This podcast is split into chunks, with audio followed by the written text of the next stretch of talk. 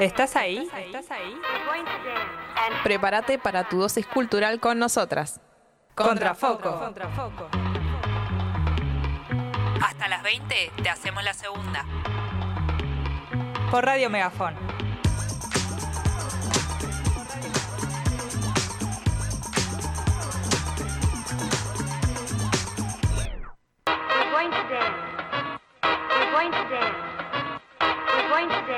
And have some fun. Fun. Fun.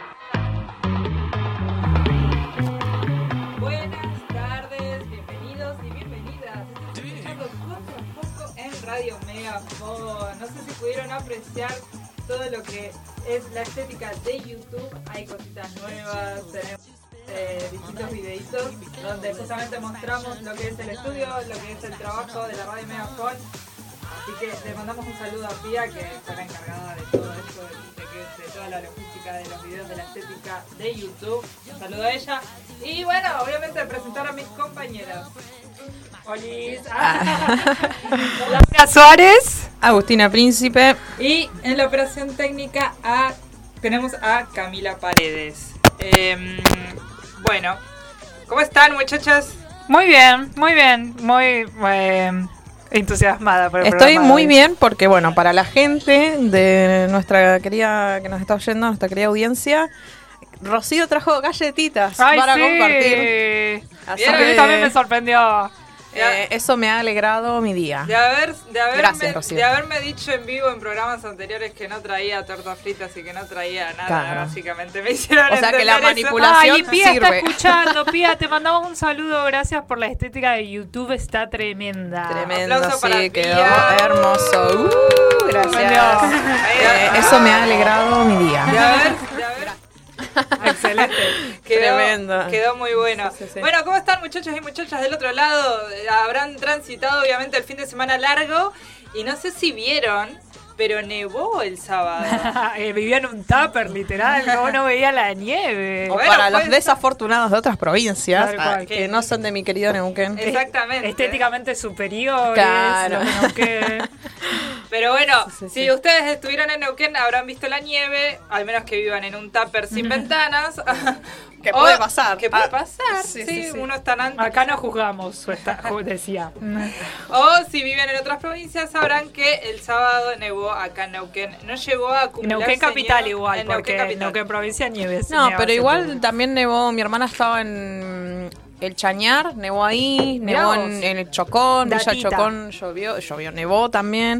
O sea, hubo nieve, por ahí no se acumulaba porque estaba, había estado lloviendo todo el día, No, igual entonces llegó quedó el a agua. acumularse a la tarde, ¿eh? Sí, Yo como a las los seis de la tarde. Sí, exactamente, pero fue mínimo. Mínimo, sí, Sí, sí, después se derritió. No era, no era para hacer... Eh, Muñequito de nieve. Exactamente, muñequito de nieve, no para hacer guerra de nieve. No Pero para- se vieron algunos muñequitos de nieve en la calle. Yo vi algunos ¿Ah, ah, sí? encima de los autos. Están un poco sucios. Ah. Bueno, Pero- o sea, hacemos lo que se puede. Ah, se sentó a tocar. De pero hecho, la bien. trivia de hoy tiene que ver con eso. ¿Ah, sí? ¿Cuál Sí, es la Por eso trivia? lo, traje- lo trajimos a colación. ¿De qué trata la trivia del día de hoy? La trivia es, ¿cuál fue la primera vez que viste nieve? Porque lo estábamos hablando Uh. con Rocío y no sé por qué, pero nosotros lo recordamos bien. Como que es un momento que recordás. Sí, sí, sí. No sí. sé qué tiene la nieve, súper mágico.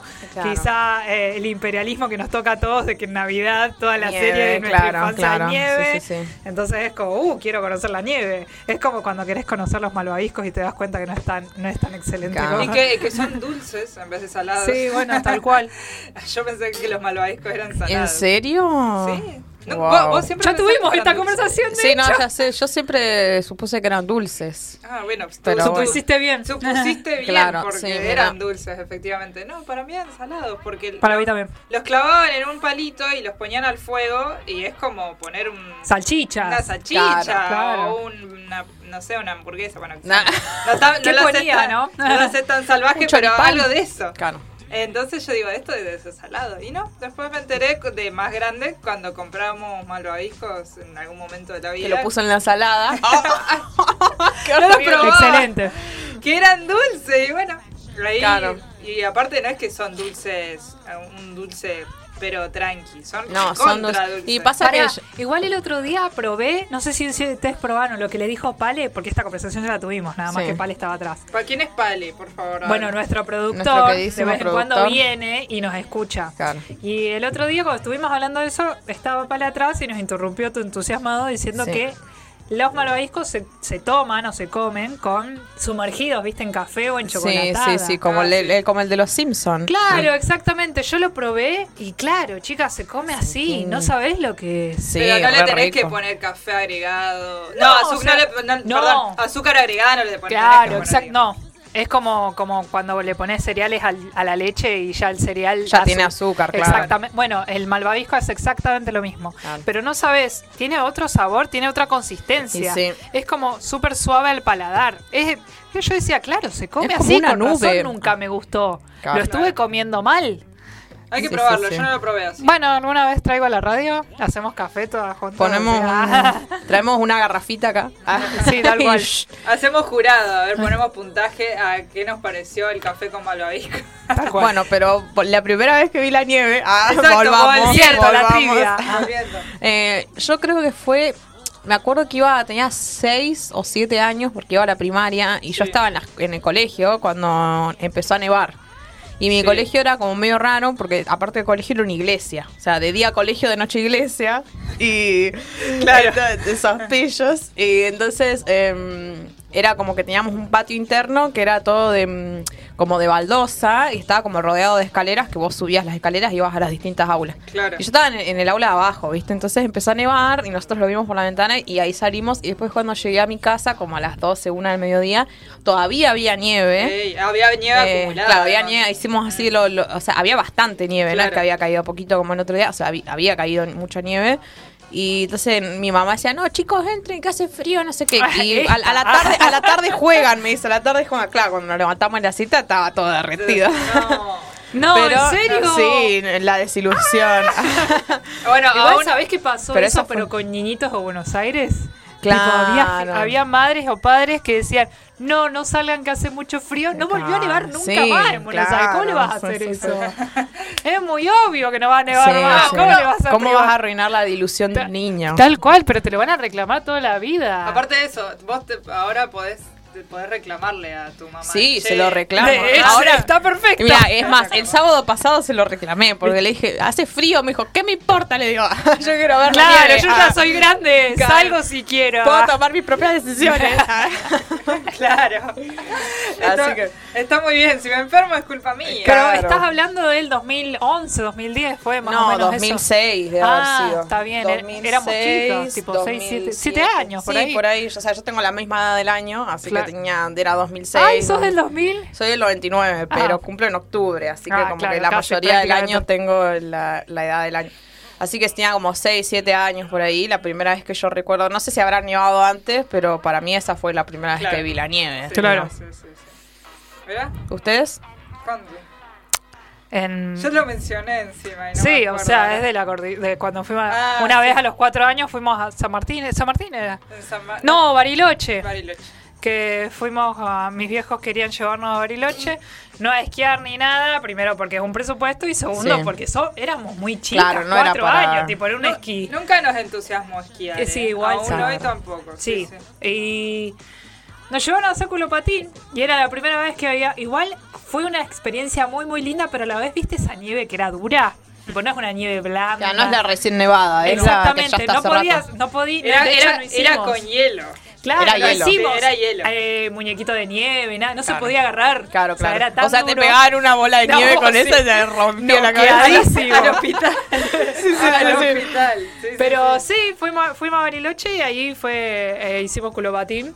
Y Sí. ahí fue más o menos. No, Ah. teníamos más grande, no teníamos cuatro años, teníamos Teníamos- como seis. Seis, siete. Sí, por ahí. Por ahí. Pero bueno, Sí, esa fue la primera vez. Eh, igual es- no deja de ser una locura, ¿eh? Es re loca la nieve. Ah, nada, nada. Es hermosa. Es re loco ir a lugares donde está todo nevado y tipo ves Sí. todo blanco. Sí.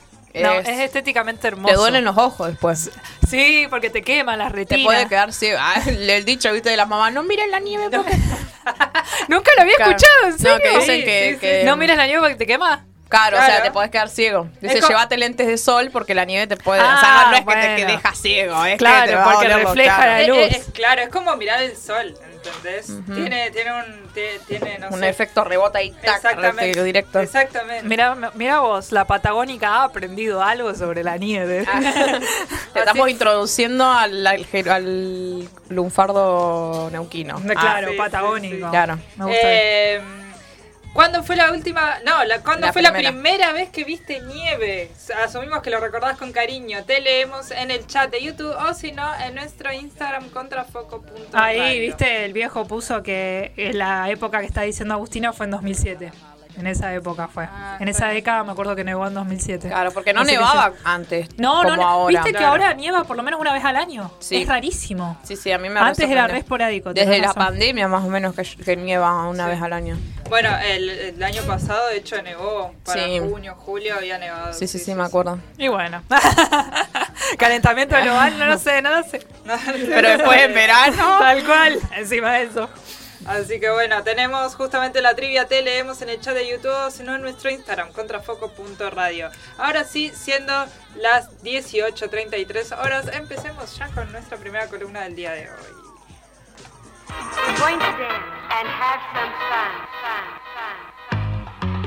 Estás escuchando Contrafoco. Conducido por Rocío Suárez, Agustina Príncipe y Laura Suárez. Por Radio Megafon. Hoy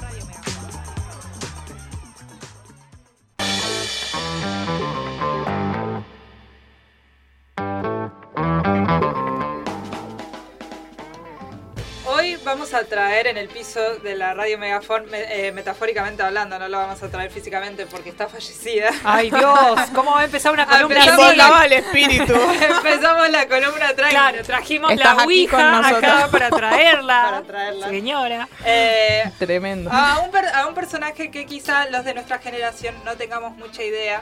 Pero bueno, justamente es importante traer a este tipo de personajes porque No dejan de ser importantes. no dejan de ser importantes, hablan de la, de la historia argentina que obviamente hoy nosotros somos parte también, así que... Y para la gente un poco más veterana, quizás ya saben de, la- de quién vamos, de, de- de quién voy a hablar o quién, este, quién es este personaje, qué hizo específicamente, por qué. Porque es una persona que ha acompañado mucho a los y las famosas de la Argentina. Vamos a hablar de Annie-Marie Henrich. ¿Saben quién es? Claramente no es argentino con apellido argentino. Ah, yo voy a hacer una pregunta porque no leí.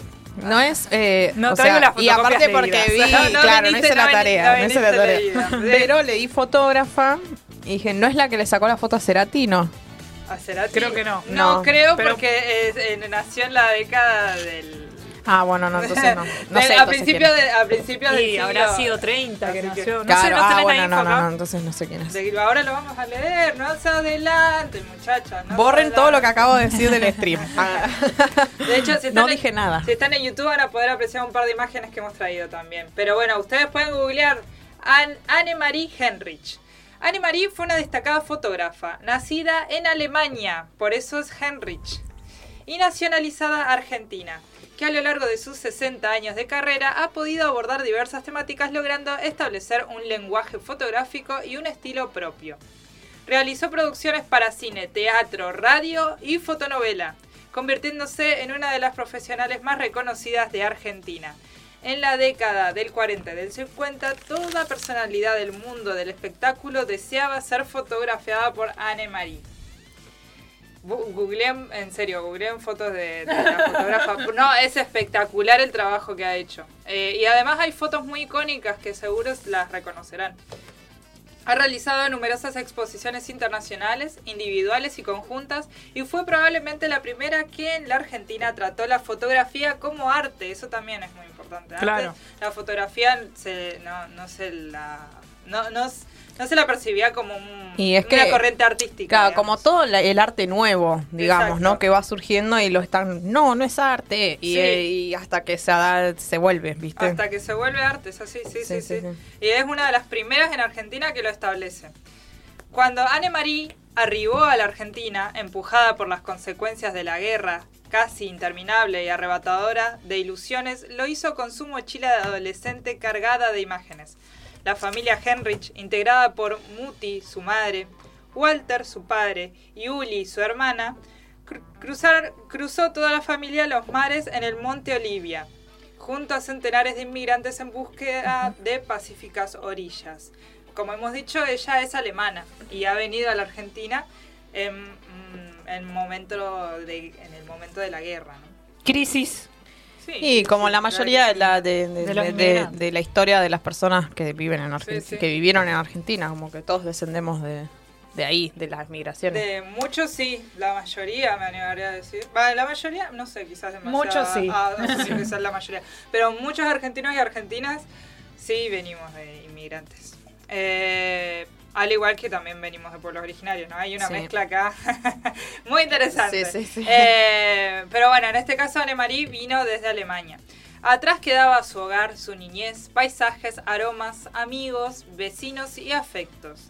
Por delante estaban sus sueños, aquellos que ella sería capaz de construir, modelar a fuerza de pura imagen, persistencia y necesidad, en un entorno extraño por su lenguaje, costumbres y baraje cultural. Imagínense venir con otra cultura, con otro lenguaje, Sí. un, un miedo. E Igual eh, eso también es muy valiente de parte de los inmigrantes, ¿no? Venir eh, configurados distinto al lugar donde vienen. Eh, Todo en busca, obviamente, de, de un lugar mejor, ¿no? Porque Sí, de la, de seguridad guerra- también. Sí, porque, porque, el no momento de guerra, literal, era estaban, estaban pasando la guerra. Entonces, uno se adapta, decide adaptarse porque no le queda otra vez. Sí. El arte era lo suyo, la estética una medida a alcanzar y la fotografía un universo de- desconocido al cual accedió casi por obligada elección. En la foto sobra la palabra, por lo cual no necesitó al principio del idioma para comunicarse y comunicar. Eso es re loco. O sea, eh, ha utilizado la fotografía también como, como modo de comunicación. Sí. Eh, y sí, porque vos venís hablando alemán en un país donde se habla español, complicado en un primer momento. Claro está, sus imágenes transmiten su propio lenguaje fotográfico, aquel que les imprime a golpe de cámara iluminación, imaginario y sentimiento hasta obtener su propia sonoridad. Annemarie siempre se caracterizó por ser autodidacta. Sin embargo, recibió las primeras nociones de fotografías de su padre violinista, quien con sus propias manos ideó sus propios faroles iluminadores, realizados con viejos fachos de querosén reciclados. Más tarde, la iluminación en el estudio se haría con faroles de baja potencia y luz muy dirigida. Este hecho marcaría la estética inicial, de fuertes contrastes, de quien sería una de las profesionales más reconocidas de Argentina. Si googlean sus fotografías, las fotografías de Anne Marie, eh, van a ver que utiliza mucha sombra, Sí. mucha luz y sombra. Y pasa que las fotos en blanco y negro Sí. jugaban más con las sombras porque no, no, no podías eh, como distinguir bien los, o sea, no había colores, entonces Claro. era como sí o sí tenías que jugar con las sombras. Exactamente, sí, sí, y sí, entender esa la sombra como una herramienta de como de edición que le diríamos ahora en- es algo súper novedoso Claro. aparte también para la época el tipo de cámara Sí. cuánta luz se necesitaba cuánto tiempo se necesitaba para sacar una foto. Eh, Bueno, vos sabés de eso. sí a mí me gusta la mm, pero no la conocía No, la estoy sí. conociendo ahora la estoy No, conociendo vas a ver que te- para mí te va a gustar mucho eh, la trabajo. estética, el trabajo de ella, porque es verdad que en estas épocas, el 40 y el 50, eh, eh, que es la época dorada de Annemarie, eh, obviamente las fotografías eran en blanco y negro. Y ella, sin embargo, lejos de necesitar el color, lo util- utilizó el blanco Claro. y negro a su favor. Sí. En realidad, supo manejar la técnica del blanco y negro, que no era, eh, era la única que había en esa época, digamos, también, porque Claro. no, no existía el color en la fotografía.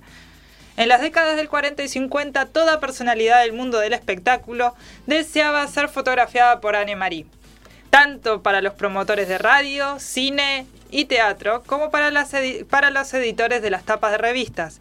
Era necesario visitar su estudio de la Avenida Santa Fe, que ahora es Callao ya que esto constituía, más allá de la calidad y del referente obligado, un hecho casi mítico. De este modo forjó su reputación y así todas las semanas y durante años, la fotógrafa retrató para las tapas de las revistas Antena, Radiolandia y TV Guía, entre otras, a las grandes figuras del ambiente artístico. Sí, estamos hablando de una época donde obviamente nosotras no somos partícipes del 40 y el 50. No, pero me causa mucha gracia los nombres, está perfecto. Sí, bueno, es historia. ¿Sabés encontrar una, una revista original de esa? Sí, debe Se- estar seguro debe haber sí. en bibliotecas y demás, seguro hay. Sí, sí, sí. Eh, y bueno, es un. eh, estoy leyendo la columna, yo la había leído, pero me da gracia a es- escucharla porque es muy porteña la columna del día de hoy también. Sí. Por lo menos esta, ¿no? Porque Claro. después ya tenemos una regional también. Pero sí, ha- habla del estudio de ella, el estudio de arte que tenía en, en Callao, la calle Callao. Sí, no sé cuál es. Claro. Es ahí en pleno, pleno microcentro porteño. Claro, pero ahora cambió de nombre, ¿o no? Santa Fe. A- Claro, avenida, sí. no, de la, de la avenida Santa Fe. No, pero luego bueno, está bien, te entiendo lo que vos me estás Ah. describiendo, pero no. Y la- mira, esa avenida ha salido en muchas canciones. Sí, también. sí, sí. Sí, sí, sí. Y juramento. Hemos pasado, de hecho. Nosotras cuando hemos ido Ah, para allá. Toda calle que no pasado. sea 9 de julio, Ah. no tengo idea. Bueno, está bien, Eh, está No tengo por Es qué saberlo. ¿Hay algún calles. porteño que sabe dónde está el Ordi? Mm. ¿En Neuquén? No, no, Y no, bueno, no. no me importa, ¿viste? Claro, corta, ¿viste? Muy bien, loco, defendiendo a Neuquén. Obvio. Está bien, está bien. Su creciente interés por el cine y el teatro la llevó a recorrer inalcanzablemente ca- con la cámara al hombro salas y sets de filmación donde se producía ese feedback tan especial con la farándula del momento. Paralelamente frecuentaba también el fotoclub. Cuando las artistas como Mirta Legrand, Zully Moreno o, de, o Delia Gar- Garcel, no, ¿cómo es? Delia Garcés Garcés. visitaban su estudio durante el periodo de la misma, Anne, Anne Marie denominó la época gloriosa del cine nacional. La decoración quedaba en manos de, la de los productores cinematográficos. Si no era así, Henrich se ocupaba personalmente de la ambientación. Por ese entonces no existían los productores, contra, contrariamente a lo que sucede hoy en día en una editorial. O sea, ¿qué quiere decir esto? Que ella eh, eh, hacía todo el estudio de arte por sí misma generalmente. Amo que esté Mirta Legrand. Sí, sí, sí. Ah, ah, eh, eh, Wow. Anne, Marie, Anne Marie fotografió a Mirta Legrand. Ah, y, fotos esto, muy bellas. Muy bellas. es que la señora vivió, Wow. la señora vive mucho. Sí, sí, sí, tiene mucha calle. mucha Ah, vida. Tiene mucha vida y mucha y bueno, la vida también te trae con ello experiencias y, y gente. Claro, que Gente que conociste. Y aparte, Sí, si sí, sos sí. del ambiente. Mucho más, sí, sí, Si sí. google- si ¿Viste que Luis Miguel la saludó? Ah, no sabía. O sea, la- Mirta Legrand la- lo fue a ver a Luis Miguel y el doble de la. Ah, qué maldito. El doble, el doble, de Luis Miguel. Sí, No, sí, eh, sí. Luis Miguel paró, tipo, la, la salud, la reconoció porque Claro. él ha, ha ido a sus programas. Supongo, porque yo no, Ah. no veo los programas pero Supongo como que dijeron que de la- ella misma dijo que, ah, sí, que ah, hace rato que no viene a mi programa, no sé qué, como que frenó el show y la saludó, tipo, se bajó a saludarla. Mirá vos. Eh, ¿La conocía? nada. Conocía al, al doble de Luis Miguel. Al doble de Luis Miguel. Mentira, mentira. Bueno, canta igual, ya me sirve. Eh, eso te iba a preguntar. Yo googleé a Annie Marie. ¿Me aparecen solamente fotos? ¿No me parece ella? Tipo, Sí, ¿cómo es hay ella? autorretratos, de, de Ah, hecho. Que no son Selfies, autorretratos, son selfies de alguna manera. La inventora de la selfie. Más o menos. Eh, pero sí, hay, hay fotografías de ella también, con la, de hecho con la misma cámara. Que la Ah. cámara era un mastodonte grande también. En el sí, sí. espejo. Me gusta. No, no, sé, no sé si en el espejo o lo que le sacó otra persona, pero sí hay. Eh, asimismo, otras, otros exponentes de la vida cultural pasaron por su estudio, como por ejemplo Jorge Luis Borges, Mirá. Pablo Neruda, Atahualpa Yupanqui, Mercedes Sosa, Astor Piazzolla, Aníbal Troilo y muchos más. Mira vos. Habían más en la lista, pasa de... Claro, iba a ser muy iba, larga. iba a ser muy larga, sí, sí, sí.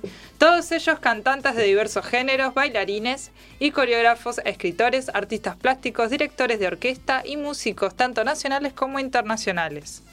En su estudio retrató también a Eva Perón en su doble rol de actriz de personalidad política. Anne-Marie jamás hizo la concesión de retratar a políticos en la Casa de Gobierno, a pesar de los reiterados pedidos que le efectuaron. Claro, era del arte ella. quería Era, claro, era de otro palo. Y Claro. le, de hecho a, a Eva Perón la sacó en su faceta de artista. Claro. Actualmente sus obras enriquecen las colecciones permanentemente del Museo Nacional de Bellas Artes, del Museo de Arte Moderno en Buenos Aires y del Museo Fotográfico de Rafaela, así como también en numerosos museos internacionales. La trayectoria de Henrich con sus innume- innumerables premios, publicaciones, exposiciones, tanto en Argentina como en el exterior, es ampliamente conocida aún fuera de los círculos fotográficos nacionales e internacionales. Anne-Marie prosiguió con su trabajo profesional hasta 1996. Falleció en septiembre del 2005. Ah, nada. A este Vivió siglo. en este siglo. montón. Sí, Vivió. vivió bast- bastante. Sí, sí, sí, sí. Bueno, le sirvió la inmigración. Sí, sí, sí. Eh, ha vivido mucho. Y bueno, yo asumo que, que ha tenido una linda vida. asumo, ¿no?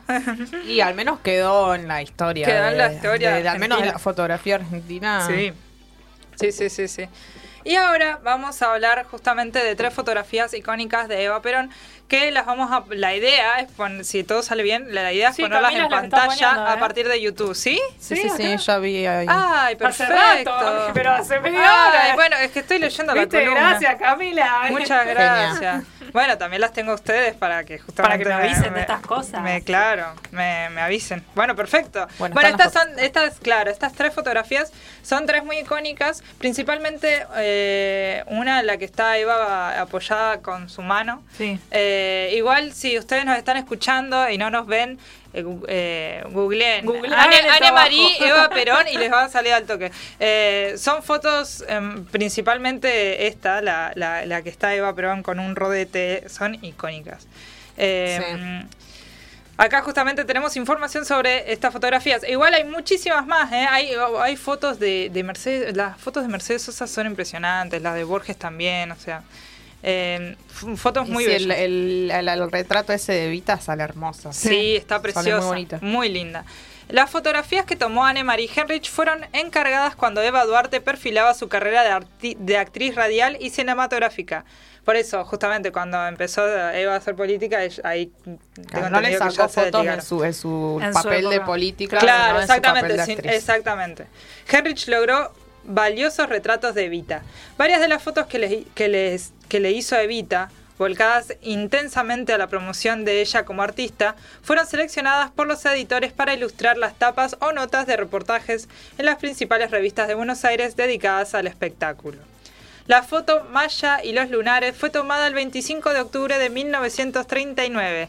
La foto de Evita posando en el año 1937. Allí muestra sonriente, sin pre- eh, despre- desprejuiciada y de melena suelta. De melena suelta. Hay Uh. eh, esta, hay una que, se, que es la que está circulando, que es ella con un vestido eh, y con y, pel- y pelo suelto con una sonrisa amplia. Eh, esta foto es de 1937. Por esos años las fotografías de Vita se alternaban entre el retrato recatado y algunas poses más sueltas. Existen testimonios de Eva visitando las redacciones y convenciendo a las secretarias para obtener esas notas. Muchas veces lo consiguió. La revista Guión en el del 13 de abril de 1940 publicó la foto de Anne-Marie Henrich en la tapa, que la muestra en traje de baño. Recordando la sesión en donde nació esta imagen de Evita con malla de lunares, Anne-Marie Henrich señalaba, y acá habla ella, ¿no? La Cito. citamos. Sí. La primera vez que la retraté fue para la revista Sintonía. Me pidieron que le hiciera buenas fotos y un poco sexy si es posible. Algo que no pude hacer porque Eva no era sexy. Claro. Era una piba del interior muy modesta y simple, dice Anne-Marie. Y bueno, acá está la foto de Mash- la malla con lunares, que fue sacada el 25 de octubre de 1939. Acá la vemos con también una sonrisa muy amplia. Entiendo lo que va cuando dice esto de que ella no es muy sexy. Igual. eh, Pero salió hablamos, hermosa igual, la- salió lo hablamos preciosa. en casa igual, de que para mí esta foto es muy sexy igual, ¿eh? O sea, no sexy convencionalmente a lo que se busca, pero para mí está hermosa, o sea, Está por muy ahí está una muy eh, eh, te atrae muchísimo. Claro, una cosa es sensual, digamos, Exacto. y otra cosa es como más Ah, eh, sexual, yo- digamos. Hay, hay códigos en los, entre los fotógrafos, y más que nada los Sí. fotógrafos del espectáculo. Ellos deben saber lo que es sexy, y bueno, eh, ellos también deben saber cuándo Igual no. no sé qué esperaban Aparte en también los, 1930. claro, eso, Aparte es, 1930, claro, 1939, También, tipo, no sé, tipo, para mí, Claro. para la época, Sí, está bien, está está re bien. bien. Sí, sí, sí, sí. Eh, La fotógrafa dijo, ¿qué quieren que haga esto lo que haya? no puedo hacer más nada. Eh, en 1942 Evita ya era popular y en este periodo se destaca uno de los retratos icónicos de Eva Duarte. Fue allí donde Anne-Marie Henrich muestra un impactante primer plano de la actriz, con una intensa mirada y el rostro apoyado delicadamente en la mano con- coronada con un gran ani- anillo de topacio, bajo un juego de luces y sombras. Esta imagen presidía el comedor del departamento de la calle Posadas, que en 1944 Eva Duarte comenzó a compartir con Juan Domingo Perón, a quien había conocido en enero de ese año durante un festival de beneficencia en el estadio Luna Park. ¿Se estaba circulando la foto que mencioné? Sí, se ¿O estuvo circulando? Estuvo sí, circulando, estuvieron sí, sí, circulando sí, sí. las tres, así que todo. Ah, perfecto. Bueno, entonces si, si nos están Todo viendo desde YouTube todo. ya lo habrán visto. Eh, si no, googleenlo porque esta es una foto muy, muy bella y seguro la habrán visto igual porque está dentro del popular argentino, es dentro de una, una, fotogra- una foto muy icónica y dentro de Sí. lo que es el- el- la cultura popular Sí, argentina. aparte está bueno también darle reconocimiento a la- las fotos, viste que uno, no sé, cuando está tan acostumbrado a poner a googlear y, en- y ver una foto enseguida Claro. y, y- y no darle importancia, tipo que alguien sacó esa Sí, foto. Totalmente. Hay un trabajo. Sí, por ejemplo, eh, este que yo te decía con la que me confundí, que era una chica que, que vi un video que era de la foto de Cerati, la que está el, el chabón como apoyado así. Sí, que creo que es de un disco- de sí, un de un disco de- disco, eh, que la sacó también una, una mujer fotógrafa. eh, que nada, tipo, te buscas Gustavo Cerati, la primera foto que te aparece Claro, es esa, y vos decís que, claro, ¿quién la Claro. sacó? Exactamente, uno se pone a preguntar qué, qué laburo hay detrás, ¿no? Sí. Porque a veces hay unas fotos, hay unas fotos muy lindas. Y bueno, justamente la quise traer porque la encontré en... eh, estaba navegando por internet y encontré una foto de ella. eh, de este, este estilo medio selfie también que tenía de sacarse a Anne Marie y dije, ¿quién Claro. es esta fotógrafa? Porque es una foto muy bella la que, la que se mostraba ahí y empecé a googlear y vi que era una... Una, Una un- señora fotógrafa. una señora fotógrafa. fotógrafa, y reconocida y también mujer. Dicho sea de paso. Sí, ¿no? no es poca cosa. No es poca cosa en 1940. Sí, Sí. Y encima extranjera. Extranjera también, sí, sí, sí, sí, sí. Así que, bueno, han aprendido Sobre historia argentina. a- a sobre historia argentina, sí, sí. historia de la fotografía Claro, argentina. Cansada de enseñar, de enseñar cosas nuevas. Cansadísima. Así que bueno, googleen Anne-Marie Henrich, es parte de la cultura de la, de la fotografía argentina. Y, y posta chequeen su trabajo porque está muy bueno. Pa- parte de esta columna la hemos hecho ah, en su la, la hemos hecho gracias a su página web oficial, que es annemariehenrich.com. Eh, ahí van a encontrar posta, ahí está su biografía, está su obra, hay Claro. fotos de, de paisajes ¿Pero también de ella. por quién? Porque ella está muerta, claramente. O sea, tuvo descendencia, no tengo idea. no, no sé Ah. ahí. No, no, no he Ah. investigado tanto su Cosas parte. raras he eso, investigado ¿ah? su parte Capaz profesional, pero. Sí, supongo, por eso. Sí, sí, pero, pero bueno, sí, actualmente eh, su- sus fotos están en diversos museos de Buenos Aires Sí. y Claro. también del mundo.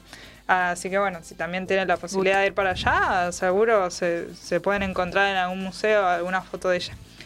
Esta fue la columna eh, Nacional. nacional del día de hoy. Vamos a escuchar ahora a todo muy porteño. Sí, tal cual. Pero ya no poco a poco nos vamos a ir adentrando a lo que es la columna regional, también la agenda cultural y, y también nueva música que Musiquita nueva. musiquita sí, nueva sí. que se que, que se ha venido esta semana que hay bastante y hay y está muy interesante. ¿eh? Buenísimo. Así que quédense que tenemos más. Ahora vamos a escuchar al gran Charlie García con No bombardeen Buenos Aires.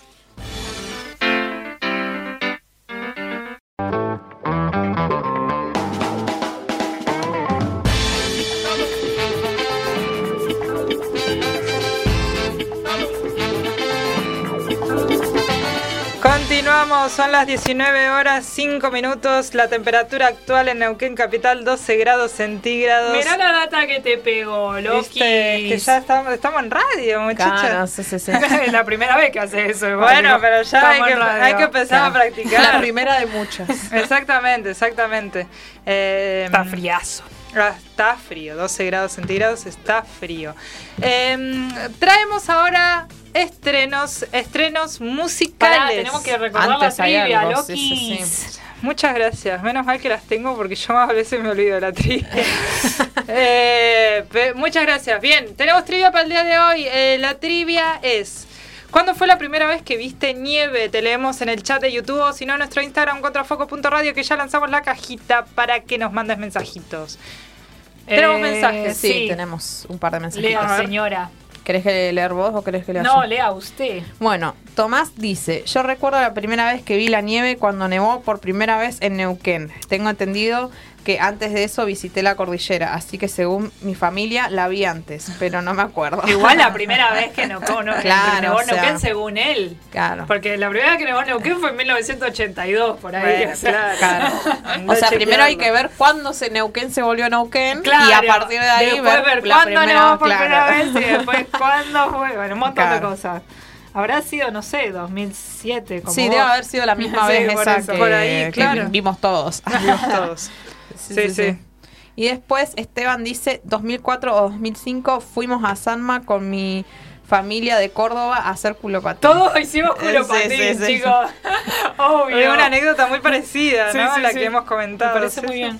Sí, sí, sí. Eh, la experiencia de hacer culopatín es muy buena. Es muy divertido. linda. Sí. Eh, si sos neuquino y no hiciste culopatín, te falta esa experiencia. Claro, andate. Ah, falta, falta. Sí. Andate de. Neuquén, claro. Eh, bueno, muchísimas gracias por sus mensajes. ¿Me hiciste culo patín? Sí, hice, hice, Ah, hice. obvio. Sí, ah, sí, sí. obvio. Ah, yo la daba por sentado. Nosotros es que sí, das por en- sentado generalmente. Sí, pero bueno. Así como todo el mundo vio A la nieve, nosotros pero en, no en podés mi colegio eh, a veces te, te llevaban a primeros pinos. ah, Ay, que sí. es como lo más cercano, que está a una hora, una hora Es y lo más cercano y, y hay un Eh, montón de nieve. Sí, igual, cae ¿eh? un montón de nieve, Sí. entonces, y es una bajadita como más o menos sana. Sí, claro. Entonces ahí te- no. no, es, no sé, el Cerro Catedral. Ah, Culo patín en el Cerro Catedral no la contás ni a palo. caes en una grieta ahí. No, ay, qué horror. No, aparte el, el freno del culopatín es un freno que por favor resale a Dios pies. y a Ah. Jesús y a María, claro. Son Para que no te pies y falle. tus manos. Sí, sí, sí, sí. sí. De la cabeza, guau. Eh, bueno, muchas gracias por los mensajes. Recuerden que obviamente este programa sigue hasta las 20 horas. Tenés tiempo para mandar tu mensaje, sea en el chat de YouTube o si no en nuestro Instagram contrafoco.radio. ¿Cuándo fue la primera vez que viste nieve? Ahora sí, vamos con los éxitos. Va, los éxitos no, yo les digo éxitos porque hay una posibilidad de que sean éxitos. Pero Muchas los estrenos, eso sí, los estrenos que salieron esta semana musicalmente hablando. Bueno, desde el miércoles pasado hasta este miércoles salieron un montón de temas. Traje algunos, porque si no se me iba a hacer. eh, Eh, Esta, esta semanita Hubo los músicos bastante, estuvieron sí, a full, ¿eh? Al Bueno. fin agarraron la pala. Ah. Se ponen de acuerdo. Sí, sí, para mí es algo consensuado. Sí, para, una también. movida de marketing o algo.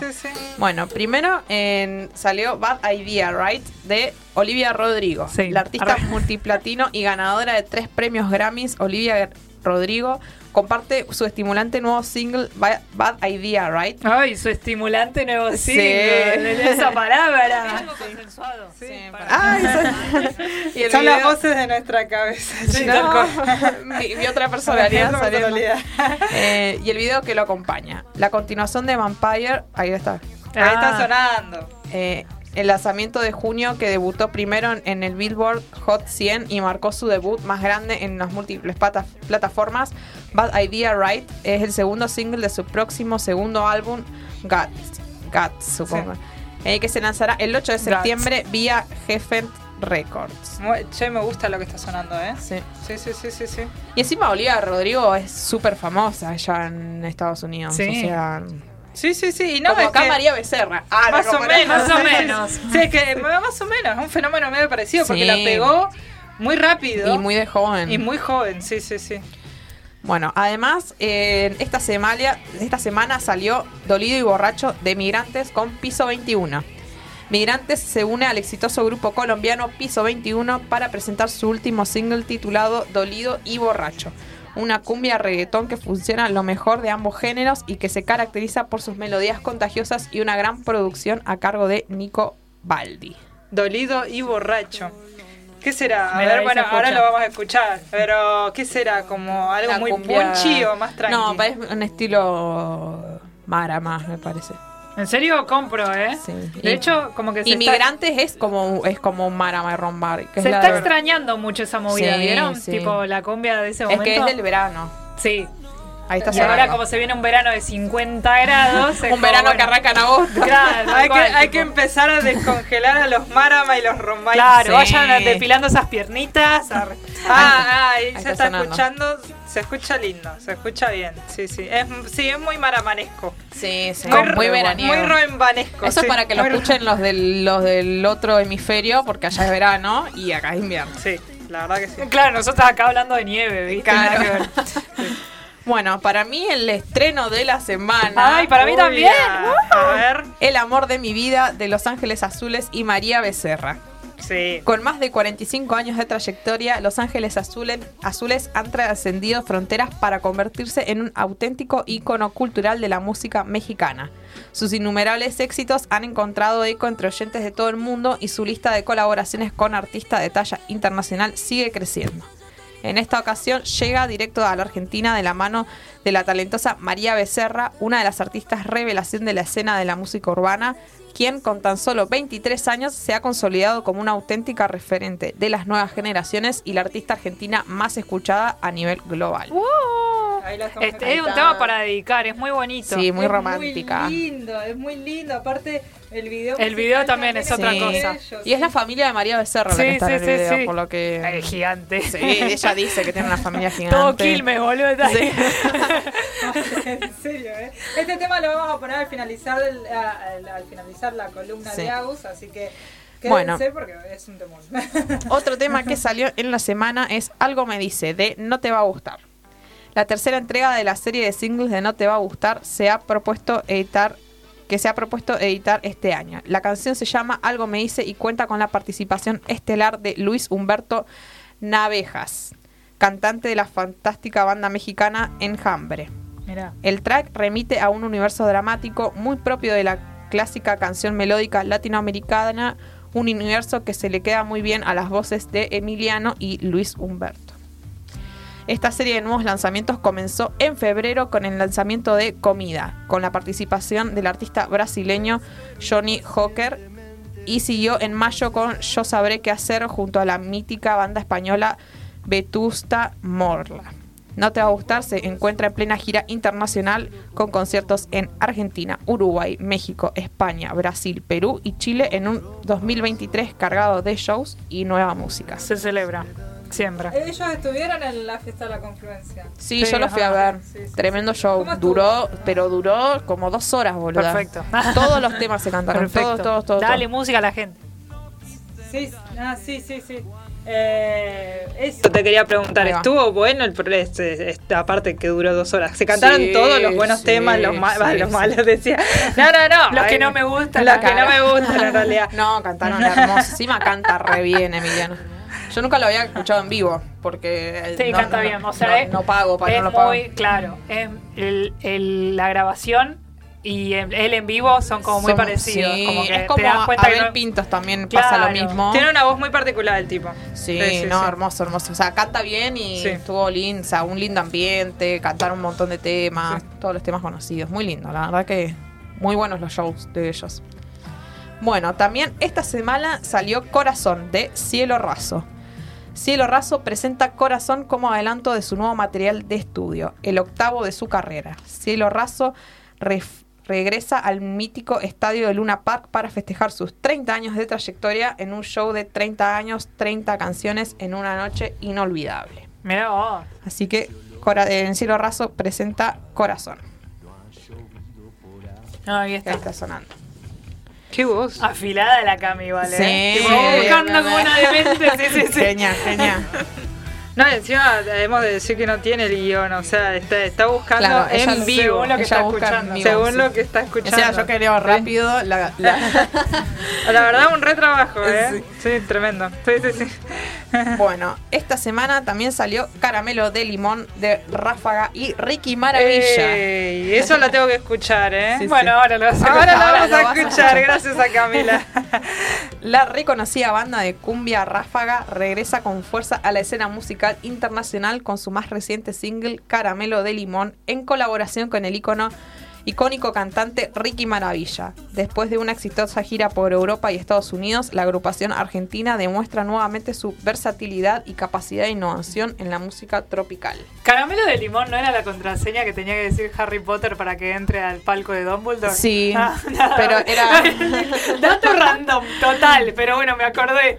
Sí, sí, Sí, sí. Qué interno eso. Yo, yo que no, no, no Para- leí Harry Potter. Para entrar al parque de. Dumbledore tenías que decir una contraseña Pero, para que el- eh, el la escultura se te haga Eh, paso. Ah, es rotativa igual. Una vez al año se cambia la contraseña. Claro, ¿viste? Ah. Y la primera del primer año de Harry Potter es Caramelo. Mira, bueno, ahí sabemos que varias contraseñas de Facebook, in- Instagram a nivel Ah, mundial sí, ser seguro eso. deben ser caramelos de Tenés, limón. tenés razón, no lo había pensado. Sí. La mía bueno. es. ¡Ah! ¡Era mía! La cuenta Ya la voy y la borro. Ya, ya la cambio.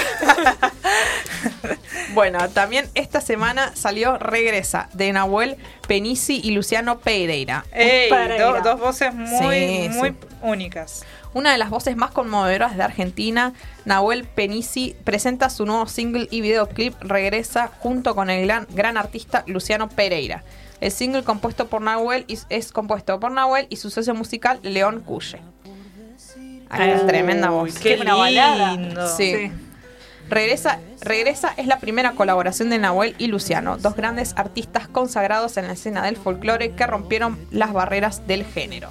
Sí. No, aparte can- cantan folclore, pero también ha- han abierto otros géneros. Sí, sí, sí, se han, se han sabido adaptar a Sí, otros sí, géneros. sí, sí. Me encantan los cantantes así. Sí. Versátiles. Bueno, de hecho esto no es Como folclore. María Becerra. Ah, Como María Becerra Somos que ahora muy canta, fanáticas de María ahora Sí, canta cumbia. obvio, obvio. La queremos mucho. Mira, No, además ella no canta cumbia, eh, pero ha sacado un tema con Ráfaga y ahora sacó ahora con Los Ahora Ángeles sí Azules. Sí, sí, Sí, sí. y le queda muy bien el género, le queda muy bien el género, sí. Bueno, sigamos. Em, bueno, es que está bueno el tema. está ¿sí? lindo, está lindo. sí, No sí. hablemos más, solo Sí, escuchemos. Bueno, también esta semana salió Podemos Repetirlo Remix de Don Omar y Checho Corleone, que ahora en el remix está Anuel AA. Mira vos. El Don rey Omar del ha reggaetón. Sí, Sí, sí, ¿qué sí. onda? El rey del reggaetón, Don Omar. El ícono del reggaetón Don Omar lanza un remix del exitoso tema Podemos Repetirlo, que interpretó original con, originalmente con Checho Corleone y a la hora y al que ahora también se le une Anuel AA. Este remix trae una picardía de la canción original, la cual se encuentra actualmente en el top 20 de la lista Latin Airplay y en el top 10 en Latin Re- Rhythmic Airplay de Billboard. Ay, Dios, cuántas palabras en inglés. Son Ay, muchas en inglés, sí, sí, ¿No ves sí. que soy neuquina?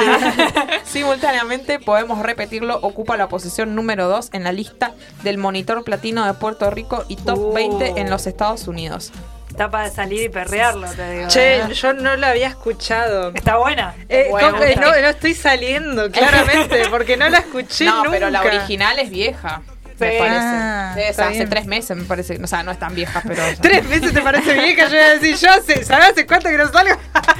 Con razón. Eh, pero pasa que para mí, tema en el que está Checho Corleone, tema éxito. O sea, por ahí no se lo conoce tanto, pero vos en cualquier tema vos pones Checho Yo no lo Corleone. conozco, no, es que Para mí estás hablando del padrino. No, no, no, Don pero Corleone. cuando, cuando busques los temas cuando busques los temas en los que está, te vas a dar cuenta que un ya lo he montón de temas conocidos. Sí, Claro. pasa que no se lo, no, no, no es Bad Bunny, ¿entendés? Como que el chabón está en todos los éxitos. Claro, Sí o sí. está, pero a, a la sombra. claro, es como oculto. Sí, sí, sí.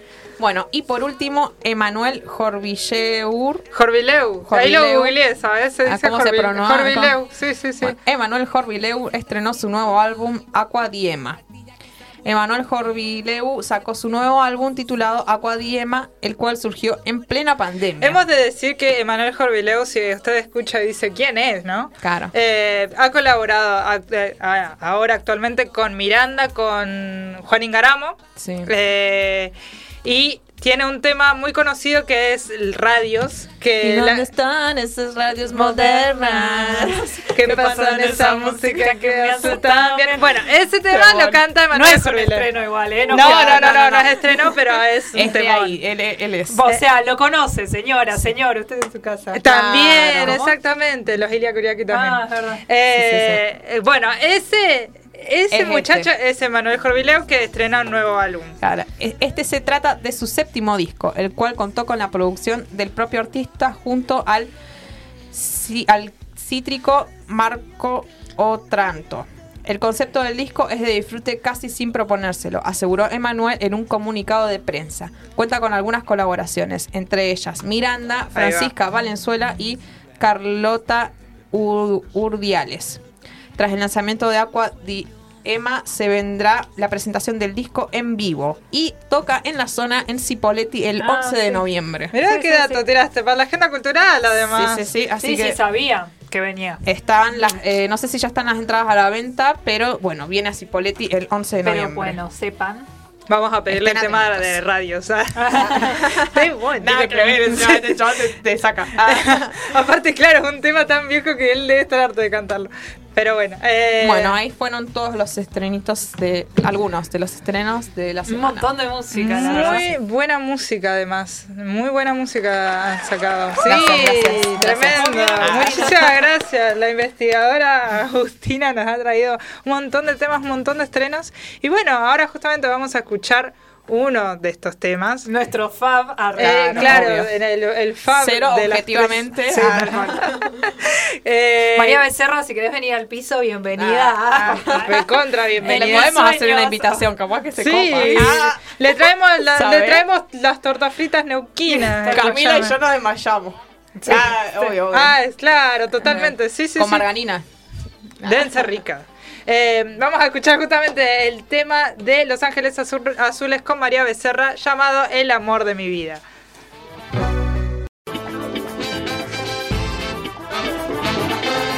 Seguimos, estás escuchando Contrafoco en Radio Megafon. También estuvimos escuchando a la nena de Argentina con Los Ángeles Azules. Temón. Temón, llamado El amor de mi vida. La escuché, cuando lo escuché por primera vez dije, no, qué buena frase. Porque Sí. viste que hay, hay frases que a uno le quedan. Sí. Y bueno, eso hace Es muy justamente tierna, de que un tema sea icónico. Sí, Sí, sí, es, sí. Muy te- es muy tierno. Saludos a, a Jimena y a Pía. Aguante la nena de Argentina, nos manda Pía, la verdad Más que sí. vale. Sí. Acá, acá bancamos. Bancamos a María Becerra. A, a María Becerra. Es Sac- re fanática la mina. Sí, sí, Sí. pero sí. Eh, Ah. Recuerden que tenemos trivia. Te leemos en el chat de YouTube o si no en nuestro Instagram contrafoco.radio. La pregunta del día de hoy es: ¿Cuándo fue la primera vez que viste ne- nieve? Esto a colación porque el fin de semana ha nevado. Sí, sí, sí, sí. lindo y parejo. Ha hecho mucho frío. Eh, ahora tenemos la columna regional del día de hoy. Sí, vamos a hablar de nuestros pagos finalmente. Sí, ya hemos hablado eh, de la fotógrafa Anne Marie, una fotógrafa de Buenos va, en realidad de alemán, alemán, sí, alemana, Sí. pero que vivió mucho tiempo en Buenos Aires. También hemos hablado de los estrenos musicales de esta semana y ahora vamos a hablar de qué vamos a hablar, Lau. Vamos a hablar del monumento al general San Martín, ya que bueno, el lunes nos ha dado, por suerte, la vida y el fallecimiento de San Martín. No es el fallecimiento, es el paso a la inmortalidad Sí, sí, sí. del general Don José de San Martín. Exactamente. Fue el jueves pasado, lo cual hemos, lo hemos mencionado, pero bueno, el lunes ha sido el feriado. Ahí está, todo muy épico. Sí, es que es así, tiene que Es ser así, así. es el prócer. Y hoy traje eh, la historia de cómo se ha construido el monumento, el icónico monumento en Neuquén Capital. Sí. Ustedes no tienen como meeting point, le, le digo yo, pero como punto de encuentro Sí. para citas o reuniones, el monumento o el monolito, más específicamente. Sí, sí, siempre. El monumento San Martín fija, sí, sí, sí. tipo, sí. te espero en el monu. Sí, Sí, sí. aparte, tipo, ya todo el mundo sabe dónde es, así que como que no te podés Claro. perder. Ade- Además sos ex- extranjero. extranjero tipo... Cipoletti. Sí, Cipoletti. de otro lugar, eh, de otra ciudad y al toque igual te ubicas porque es pleno, pleno centro. Claro, es en micro- pleno centro. micro- nuestro microcentro. es nuestro ¿ah? microcentro. Sí, sí, sí. Eh, bueno, lo importante que es, y obviamente, por supuesto, tiene su historia, tiene su forma de ser. Y yo traje eh, la datita, da- las respuestas a todas sus preguntas que Ok. nos hicieron con respecto al Monumento General San Martín. Em, la decisión del lugar de donde se iba a poner el monumento fue decidido tras un análisis y de no menos reuniones de la Comisión Ejecutiva de Homenajes al Libertador General San Martín. Había en, en su momento como una como reuniones sobre cómo, dónde se iba a poner los monumentos a San Martín, porque hubo como una oleada al principio del siglo. XX en conmemoración a San Martín. ¿Por qué? Porque el- las ciudades y los estados se sintieron, se sintieron tan mal de que en vida no recibió su propio homenaje, o sea, su, su merecido Sí, homenaje. sí, sí, sí. Eh, fue así, entonces como que en el principio, finales de 1800 y principios de 1900 hubo una oleada en la que en todo, en prácticamente las ciudades más importantes del país Sí. hay un monumento a San Y Martín. aparte Y es el mismo, mismo en todos lados, que es el que Sí, tenemos. Y, y también creo que siempre va señalando al, al- mismo lugar Sí, y, a la y tiene que estar el, el- la municipalidad Ah, es- ah, es- frente. Claro. Ah, Como la en- municipalidad en es- tiene todo, disti- sí. diversas reglas. Entonces. Sí, sí, sí. Se, no se coloca en cualquier lado. Y va y, y es señalando a la cordillera. Sí, Mira, no sabía ese dato tampoco. sí, sí. De hecho, viste que está señalada al oeste. Claro, sí, pero yo digo, el qué sé yo. Y también creo. No, que- no, no, pero no sabía que en diversas ciudades Sí, de, siempre de está distintos lugares la está cordillera. señalando la Y cordillera. aparte claro. también creo que tipo si el caballo te está en las dos en las dos patas traseras Sí. y no sé si es que murió en, en combate Claro. y Voy a mencionar eso, Bueno. pero bueno, ya que lo mencionaste lo vamos a, hablar- a decir ahora. Sí.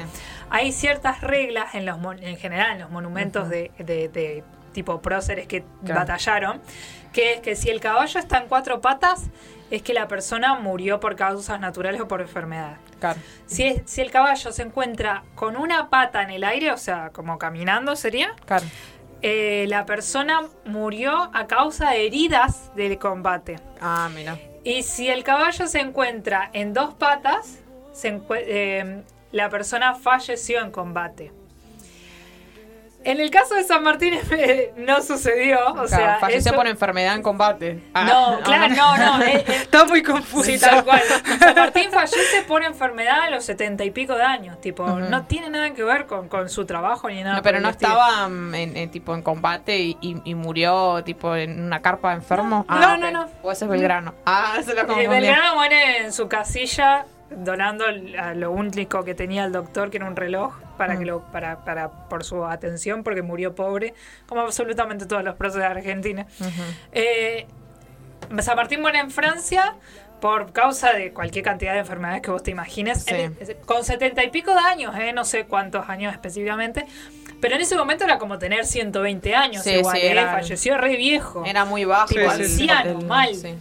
El tema es que el, el caballo no cumple le- esta regla. El caballo de, del monu- de la municipalidad Mm. está parado en dos patas. Sí. Eh, o sea, el caballo de la ciudad de Neuquén Claro. no, re- no está representando cómo falleció el prócer. no, porque del mm, artista, acá que lo tengo, el artista francés lo decidió así. O sea, es como parte de su arte, ¿me entendés? Claro. Tipo, no hizo caso omiso a Claro, eso. no, no es tenía- tan épico que aunque falleció por causas Más o menos naturales, como- el caballo tenía que estar a dos Claro, patas. como que designó eso, pero no cumple Claro. esa regla.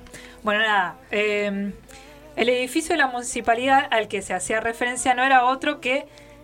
En su momento la municipalidad se llamaba Chitox Gris, aquella construcción de madera levantada en 1904 eh, para que fuera la sede de los gobiernos municipales, ex municipalidad ubicada en Argentina, en Avenida Argentina y Roca. Sí. La municipalidad, o sea, la ex municipalidad, antes era una construcción de madera muy plan, muy, con muy plana y muy baja. Viste que antes la gente era como más enana, ¿viste? Eh, no era un edificio como ahora lo Claro. conocemos, era como una pulpería más o menos, Sí. pero- pero municipalidad. Sí, es que igual Era era, esa- es que la respon- infra- respondía a la- las demandas de esa época. Claro, era esa estética. Eh, fue construido en el sitio donde se hallaba la pirámide fundacional, el monolito. El monolito antes se encontraba en el lugar donde está el, la- el- el monumento ahora. Ah, mira. Ah, claro. Que debió ser trasladada unos metros hacia el norte sobre la Avenida Argentina. Por entonces Avenida Eva Perón. Eh, se llamaba Eva Perón la Avenida Argentina. El monolito se encontraba en, la- en la- en el monumento a San Martín y lo trasladan. El monolito es, es- es como es el monumento a la creación, a la fundación de Neuquén. Claro. Claro. Y lo mueven porque, bueno, el de San Martín Porque es más San importante. Martín es San Martín, Oh. papi. Pantalones. Claro. Sí, sí, sí, sí. Quítate. sí. Tal cual. Quítate tú, literal, sí. Cuatro años después de aquel debate y la elección del lugar, un grupo de obreros se puso a trabajar en el pedestal. En el pedestal es todo, todo lo que, Sí, todo lo, lo que, que está. sostiene el monumento. Eh, Primero se removió el monolito y para sorpresa de todos, allí se encontró una caja de madera con papeles viejos que tenían como membrete Gobernación de Neuquén. Se trataba de documentos ilegibles que estaban junto a monedas viejas y a otros objetos que indudablemente habían sido guardados por los pioneros que llegaron a la confluencia en 1904. Ay, qué O sea, hicieron un, como, una- como una- un cofre del tiempo, ¿cómo se llama? Sí, una cápsula Una del tiempo. Una cápsula del tiempo en 1904 para que futuros fundadores de Neuquén lo vean. Y se volvió a abrir en 1952 para, para poner el monumento a San Martín. Tipo, nadie sabía que eso estaba ahí. Claro. Qué Y loco. encontraron documentos y cosas viejas. Lo Qué quería flash. mencionar porque qué curioso. O sea, Sí. qué locura. Sí, sí, sí. O sea que si movemos el monumento a San Martín, Ahí abajo Vamos a ah, encontrar algo. Maravillados por aquel tesoro escondido, los operarios informaron del hallazgo a las autoridades del gobierno que analizaron los escritos, pero no pudieron determinar de qué se trataba, debido a su deterioro por la humedad y el paso del tiempo. No, me la conté. Siempre se sospechó que esa caja destartalada tenía en su interior el acta funcional fundacional de la ciudad de Neuquén. Wow, ahí la pusieron. Igual me parece una, una- un documento muy importante para, Claro, para bueno. que te esté ahí, que se llene de humedad y de gusanitos. Igual estamos hablando de 1904. No Sí, sé, sí. quizá no había otro lugar. Che, ah. capaz que eran las partes eh, inéditas de la Biblia. Ah, eso Claro, nadie sabe. Teorías conspirativas. Nadie sabe. no sabemos qué decía en realidad, sí. Eh, en ese lugar donde confluyen dos de las cuatro diagonales y por donde pasaba la avenida más importante del pueblo, finalmente se levantó el pedestal y se colocó la estatua. El periódico local El Territorio informaba lo siguiente. Como señalamos oportunamente, la ubicación del monumento al padre de la patria general Don José de San Martín será ubicado por la disposición de la comisión encargada de su colocación en la intersección de la avenida Eva Perón entre Presidente Roca y Ministro González, aproximadamente en el lugar donde se encuentra la pirámide fundacional de la ciudad, que es el monolito. Claro que la movieron. Y los trabajos previos ya han comenzado para que el 12 de septiembre, fecha en que la ciudad ha de cumplir 50 años de vida, fuera inaugurada. 50 años, era, Era re Pepito. Era la ciudad bebé, está Sí. chiquita, no, Literal. Así que fue fiesta para los 50 años, fue como un regalo. realidad. Claro, qué lindo. Hemos tenido oportunidad de ver el trabajo iniciado, trabajo delicado, ya que se trata de correr la pirámide de fundación a un lugar cercano. Y Literalmente sí, porque metros. ¿dónde no lo, no lo vas a sacar, Tal tenés cual. que moverlo. Estas tareas están bajo la dirección del ingeniero Luis Alonso, conocido profesional de nuestro medio. Por su parte, el diario de la provincia, el 12 de septiembre de 1954, fecha donde cumple 50 años Neuquén, Sí. informaba que solemnes históricos momentos se vivieron en la inauguración del Monumento al Libertador. Neuquén se vistió de fiesta con sus mejores galas, pudiendo asegurar sin temor a equivocarnos que jamás hubo mayor cantidad de público como ese día, de auténtico júbilo popular. Sus arterias principales se vieron cubiertas por un gentío enorme, cuyo entusiasmo y satisfacción se adivinaba en sus rostros.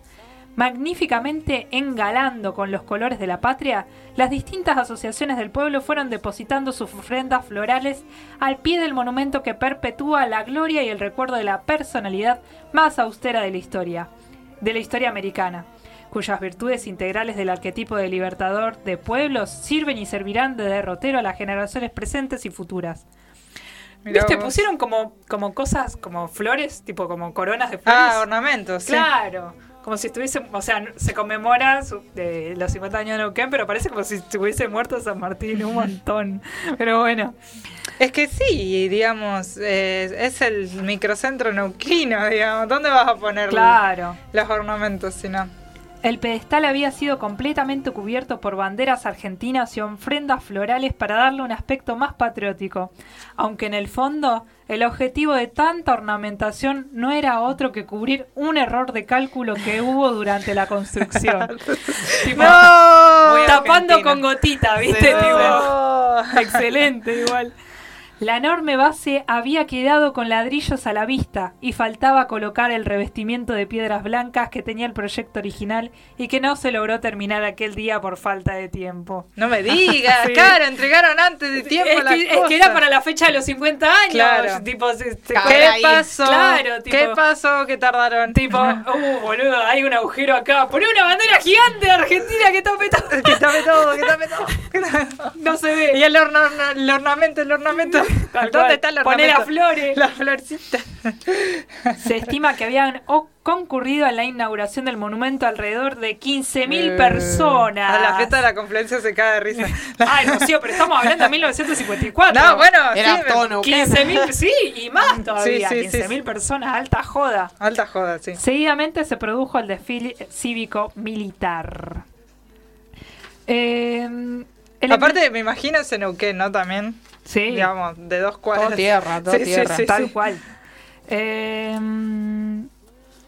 bueno, nada, comento como la estatua ecuestre del Libertador es una de las tantas decenas de copias que existen en todas las ciudades del país, de la escultura original realizada en 1859 por Luis Dumas, un escultor francés que se inspiró en el caballo de Luis eh, XIV, pero no sé cómo se dice 14 en, fran- en, en números romanos, tipo en... ¿Cuál es el número 14? Décimo cuarto. ahí está acá. Ah, Sí, Ahí sí, sí, Sí, sí. Sí, Claro. que lo, le- lo, lo supe leer, pero no sabía catorceavo. Catorceavo, décimo, décimo cuarto. Décimo cuarto, claro. Que estaba en el Place des Victorias de París para darle forma al que luciría San Martín. O sea, el escultor original, que es francés, Y copió y pegó. copió y pegó el caballo. Sí. Bueno, sí, el caballo. sí, el caballo. No, menos mal. A ver si copiaba a la persona Bueno, también. sí, tal cual, Lo que bueno. falta. Por eso también se cree que el caballo está parado en dos patas, por eso.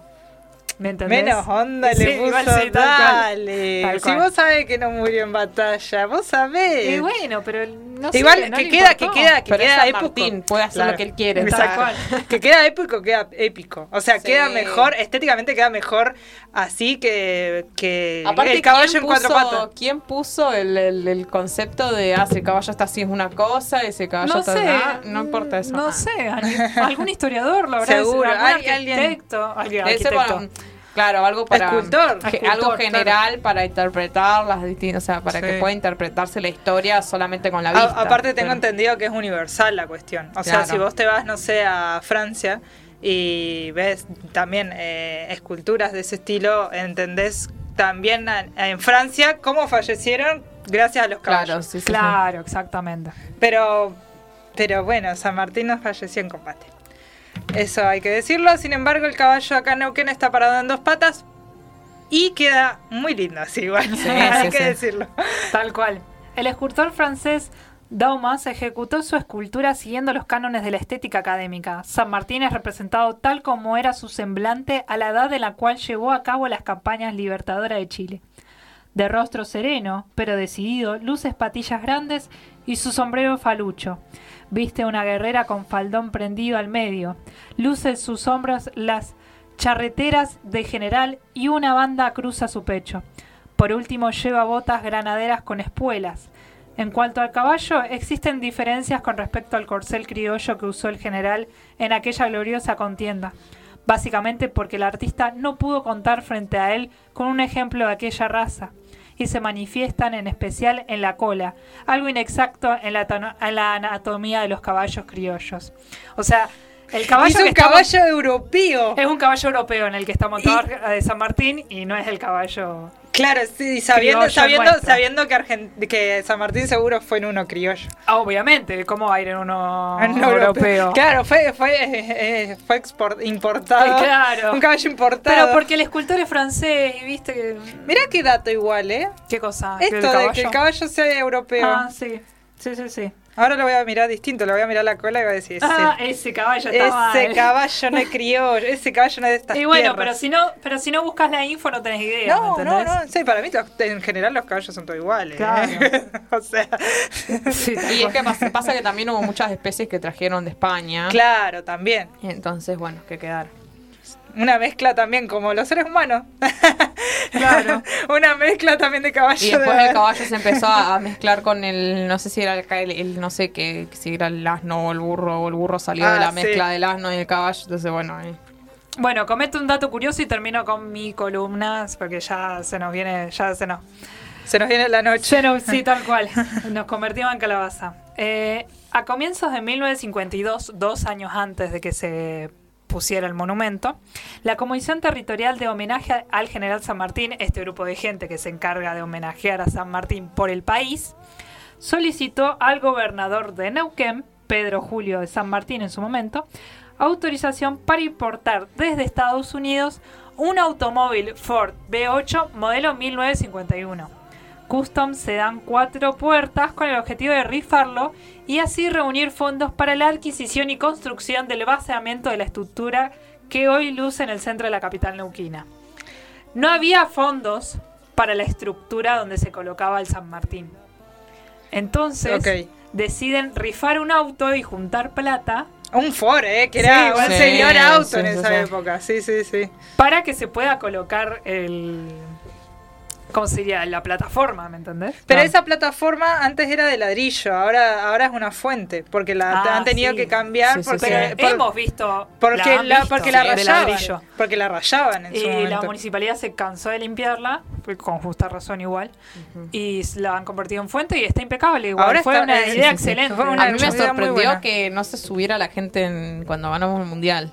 Pues, Es verdad, sí. es que no para se mí es imposible. Sí, no, o sea, O es sea, han difícil. tratado de Sí, subir sí, sí. para mí. Sí, sí, sí. Pero no- yo pensé que lo iban a conseguir. Ah, sí, tal iban- cual. ¿viste yo, yo fui a festejar ahí y, y, tipo estaba esperando a que pasara. Claro, viendo a ver qué que pasa. Bueno, pasara, pasó. que se pusiera ahí donde está San Martín con la bandera. Pero bueno, no pasó. O sea, no lo vi, capaz que pasó. y- Claro.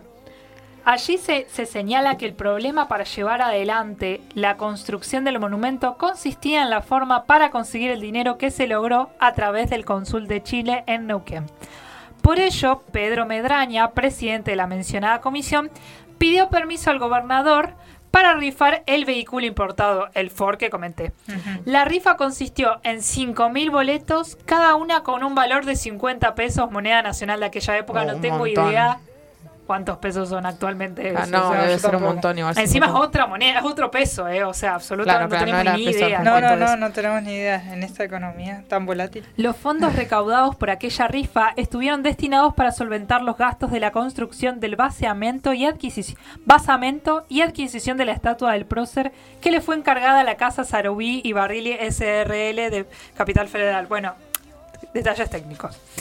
Una de las dos que poseían el modelo de la estatua de la propiedad del Instituto Sanmartiniano. Podríamos decir que miles de neuquinas son dueños de un centímetro cuadrado del monumento a San Martín. Ah, bueno. Esa. Y sí, Me voy a reclamar mi No parte. rayen mi documento, Eh, mi monumento, por favor. Exactamente. Ustedes no, porque no participaron de la rifa. Ah, ¿cómo Y que? sí, Pero obvio, lo- pero yo sí- mío Lo comenta por eso, claro. Pero yo no había nacido. Y bueno, lo lamento, mamita. Hubiera, es como el meme de qué mal que no naciste en el 2000 para... No, qué, qué, qué mal que era chiquita en el 2000 para comprarme una casa. Qué puedo.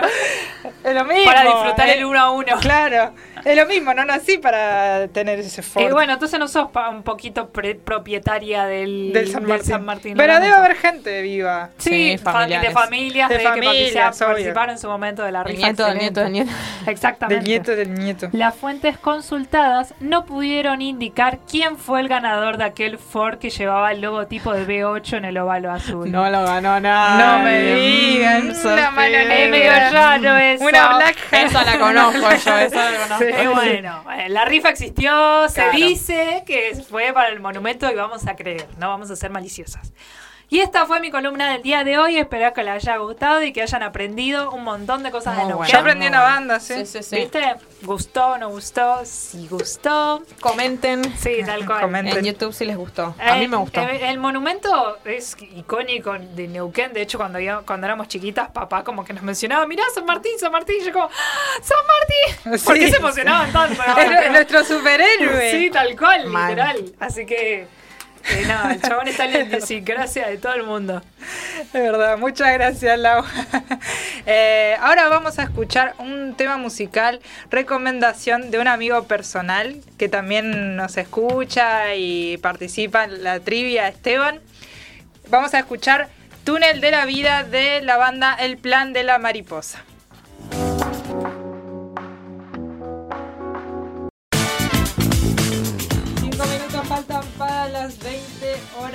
Estás escuchando Contrafoco en Radio Megafon. Este micrófono me está censurando, muchachos y muchachas. Por suerte, tengo a mis compañeras que están atentas a todo.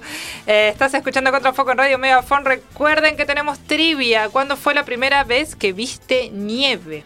Nos podés mandar mensaje en el chat de YouTube o si no en nuestro Instagram contrafoco.radio.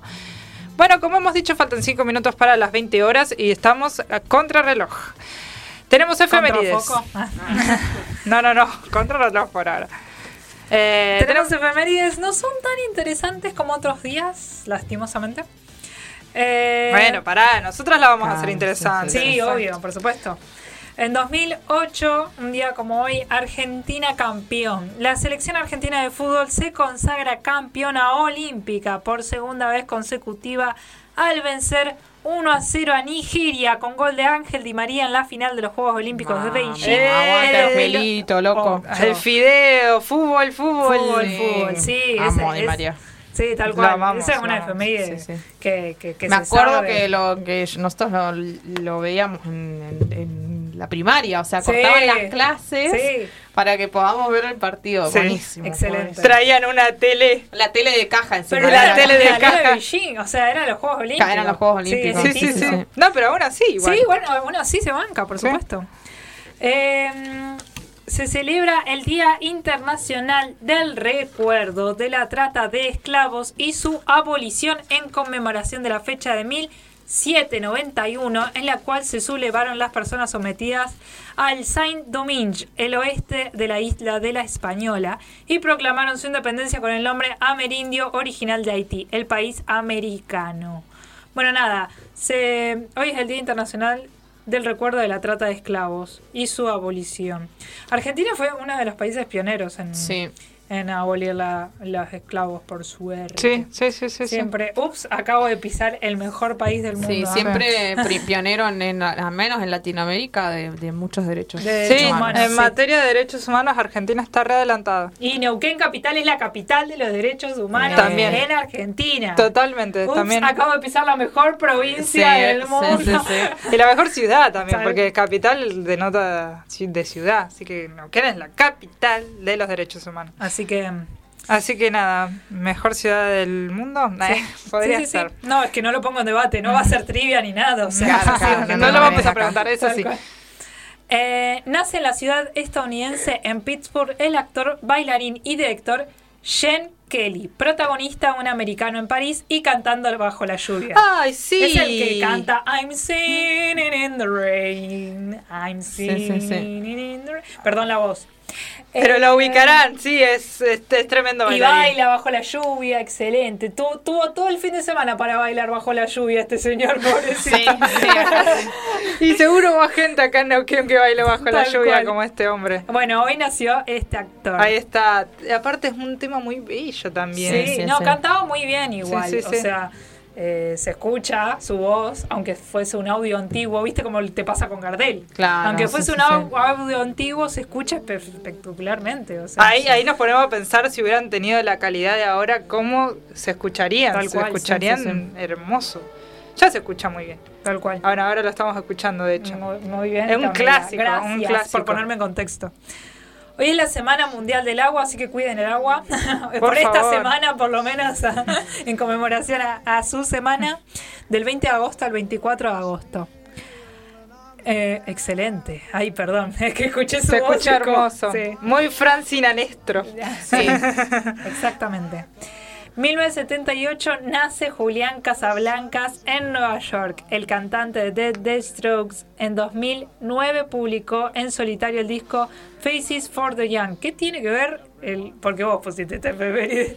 ¿Qué tiene que ver el disco solista del 2019 que haya nacido hoy? En 2009. En Eh, 2009. no, porque estamos hablando de su recorrido, no solo como eh, cantante, sino también como solista. Claro. Vos porque sos fanática. No, no, no soy fanática, me gusta, me gusta el trabajo de The Strokes.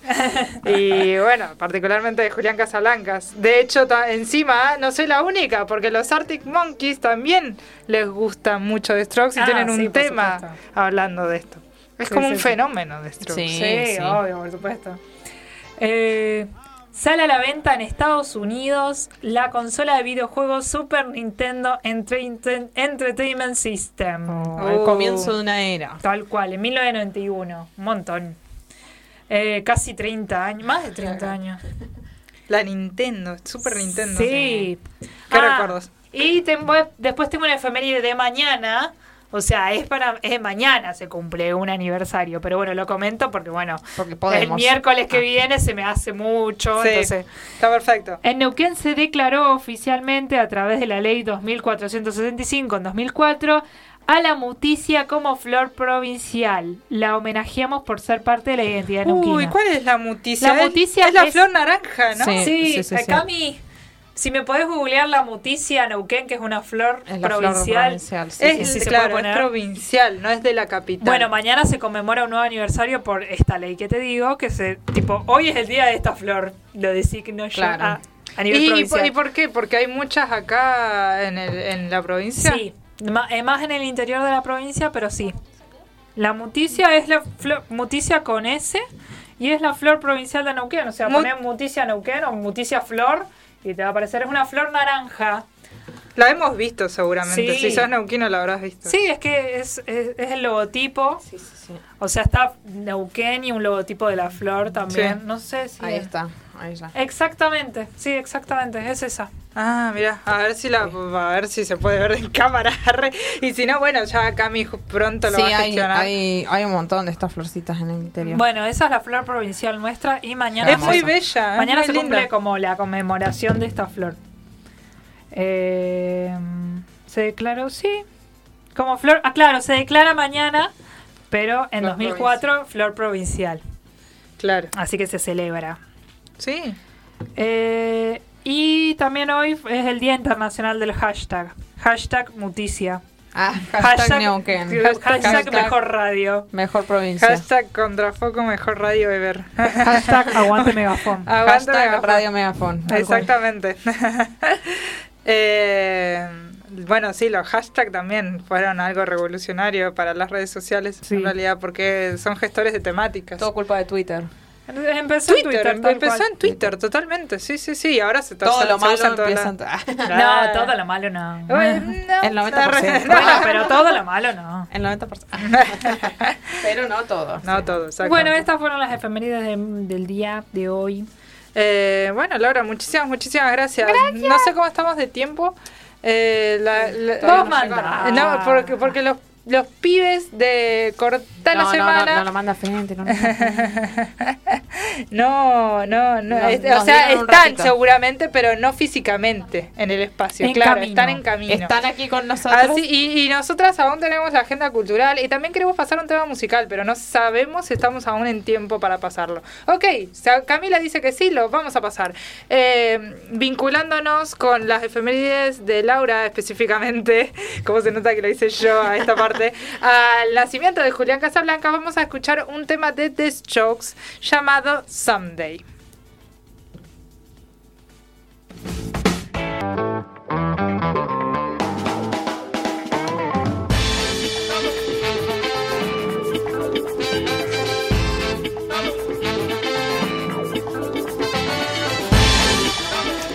Seguimos, estuvimos escuchando Some Days de The Strokes. Eh, tenemos agenda cultural. También he de decir que los chicos de Cortar la Semana vigilan. Específicamente H vigila. Cuidado contrafoco que- Exactamente. que- Cuidado contrafoco. eh, Que cortar la semana vigila. Exactamente, literalmente. No, ¿Por qué? Porque no- nos acaba de comentar. Vos los mandás ojo, al frente a los chicos, no tenés que. No. No estaban físicamente, sí estaban espiritualmente, siempre están espiritualmente, muchachos. Pero bueno, físicamente no estaban, entonces pensábamos si hacemos la agenda cultural o no, no, bueno.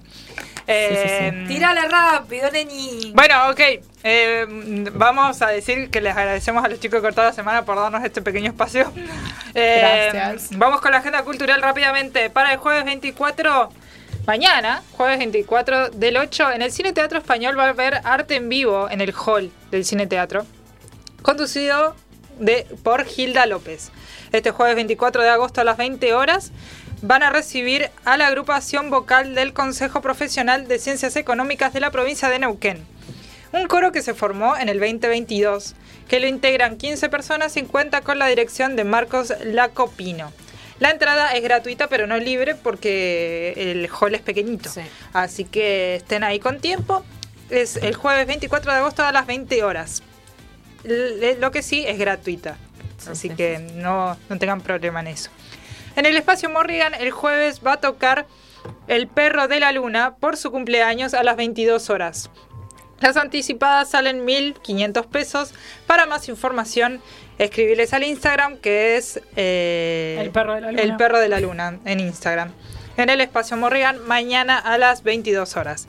Después, en Mood, hoy y mañana toca y canta Fabiana Cantilo. Esa- ¿Vieron? sí, sí, sí. Este jueves 24 de agosto a las 21 horas. Hoy también, el tema es que las entradas de hoy se agotaron. Claro. Se agotaron. Así que Vayan hoy, y, hoy, hoy, claro, hoy lanzó una nueva. No, hoy no, estos días lanzó esa nueva fecha del jueves. Que es mañana. Así que si querés ver a Fabiana Cantilo, aprovecha porque las entradas vuelan, literalmente. Sí, sí. Eh, este jueves 24 de agosto a las 21 horas en Mood. Las entradas las puedes adquirir en la página moodlive.com.ar. Para el viernes 25 de agosto, en el Museo Paraje Confluencia va, eh, se ejecuta el Club de Lectura sobre Narrativa Histórica. Este viernes a las 5, o es decir, 17 horas, se realizará un nuevo encuentro del Club de Lectura en el Museo Paraje Confluencia. Se debatirán sobre los libros Como vivido 100 veces de Cristina Bajo y El casamiento de Laucha de Roberto Pairo ¿Mío? de Laucha, mira. Este club de lectura está abierto a la comunidad, es gratuito y será guiado por dos coordinadores profesionales, los cuales son Graciela Boschi y Sara Riquelme. Este viernes 25 de agosto a las 17 horas en el Museo Paraje Confluencia, la entrada es libre y gratuita. Después, en Mood, este viernes, va a estar Cruzando el Charco a las 21 horas. Las entradas también las podés adquirir en moodlive.com.ar. Toda esta información, igual no te preocupes, que va a estar en nuestro Instagram contrafoco.radio. Para el sábado 26 de agosto, en el, ¿De en qué? el, Museo, en el Museo Nacional de Bellas Artes, eh, a las 17 horas, va a estar Contame un cuadro, una exposición audiovisual por el, por- el profesor Lucas Guevara. Una pintura de 1911, Dance Lapi- Latiseire, del francés Henri Caro del Baile. Nos introducirá al mundo íntimo de esta peculiar artista, conocido como el pintor de las mujeres, a quien representaba de modo exquisito, dice. Mm, medio extraño eso. Di- Eso dice la bio del museo, chicos. Medio extraño. Eh, entra- la- la entrada es libre y gratuita. Recuerden que es una exposición audiovisual. Está, es apto para todo público el sábado 26 de agosto a las 17 horas. Bueno, eh, eh, H acaba de llegar y me acaba de hacer el gesto de te estás portando mal, serás castigada. bueno, muchachos, disculpen. Eh, en el Centro Cultural Mariano Ferreira se viene el festival, el, el festival Venite al Mariano Ferreira para compartir buena música de la mano de Hey Niño, que los hemos entrevistado estas, eh, a- la semana pasada. Sí, sí, sí. Van a tocar finalmente este sábado en el Mariano Ferreira. Tocan Acuaria Estelar, están del y están de locos. Conseguí tus anticipadas escribiéndoles al Instagram de las, las dichas bandas. Este sábado 26 de agosto a las 20 horas en el Mariano Ferreira que queda en Santa Cruz 375. Después, en el Centro Cultural Alberdi, este sábado 26 de agosto, la Orquesta Provincial de Tango del Neuquén brindará el concierto. Siempre estoy volviendo con Matías Velázquez como cantante invitado. En el barco del ciclo de tango que se realiza una vez por mes en el Centro Cultural Alberdi, que queda en Alberdi al 12 en Neuquén Capital. El encuentro será a las 20 horas con entrada libre y gratuita. Así que recordad, el sábado, el sábado 26 de agosto a las 20 horas en el Centro Cultural Alberdi va a haber un ciclo de tango, muchachos y muchachas. Bueno, también para finalizar, eh, he de decir que eh, Fan Neuquén, el Instagram Fan Neuquén, va a lanzar un ciclo, lanza un ciclo de cine donde también estrenan el film Lavandería Nancy Spot. Este jueves 24 de agosto a las 18 horas en el Museo Nacional de Bellas Artes. La entrada es libre y gratuita. Bueno, igual toda esta info y más porque a veces agregamos eh, la Más agenda info, más sí. info en la agenda cultural, o sea, la, la agenda cultural se va expandiendo, aunque a veces no lo nombremos acá, en nuestro Instagram contrafoco.radio. Ahora sí, hemos, debemos de decir que el programa ha finalizado. Muchas gracias por estar del otro lado. Ahora, lo dejamos obviamente con un programa espectacular llamado Cortar la Semana, que también se viene con mucha data y mucha data divertida también. Eh, así que quédate ahí. Muchísimas gracias por acompañarnos. ¿Quieren decir algo, muchachas? No, que hasta el miércoles que viene, cuídense.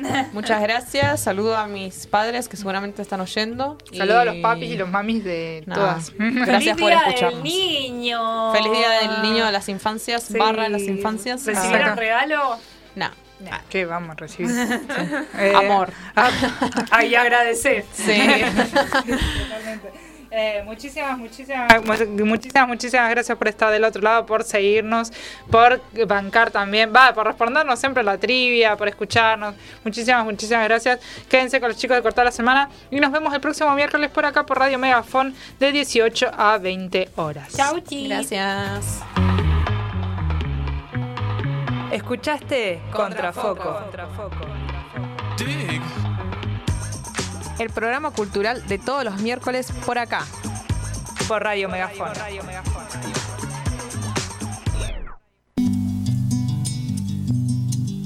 Estamos con vos todas las tardes. Radio Megafon. Una radio compañera. Hay un niño en la India que conoce el lenguaje de los pájaros y una anciana en Bolivia que puede viajar sin su cuerpo. Hay un planeta en una galaxia lejana donde un tipo escribe una canción mientras vos y yo miramos el cielo creyéndonos.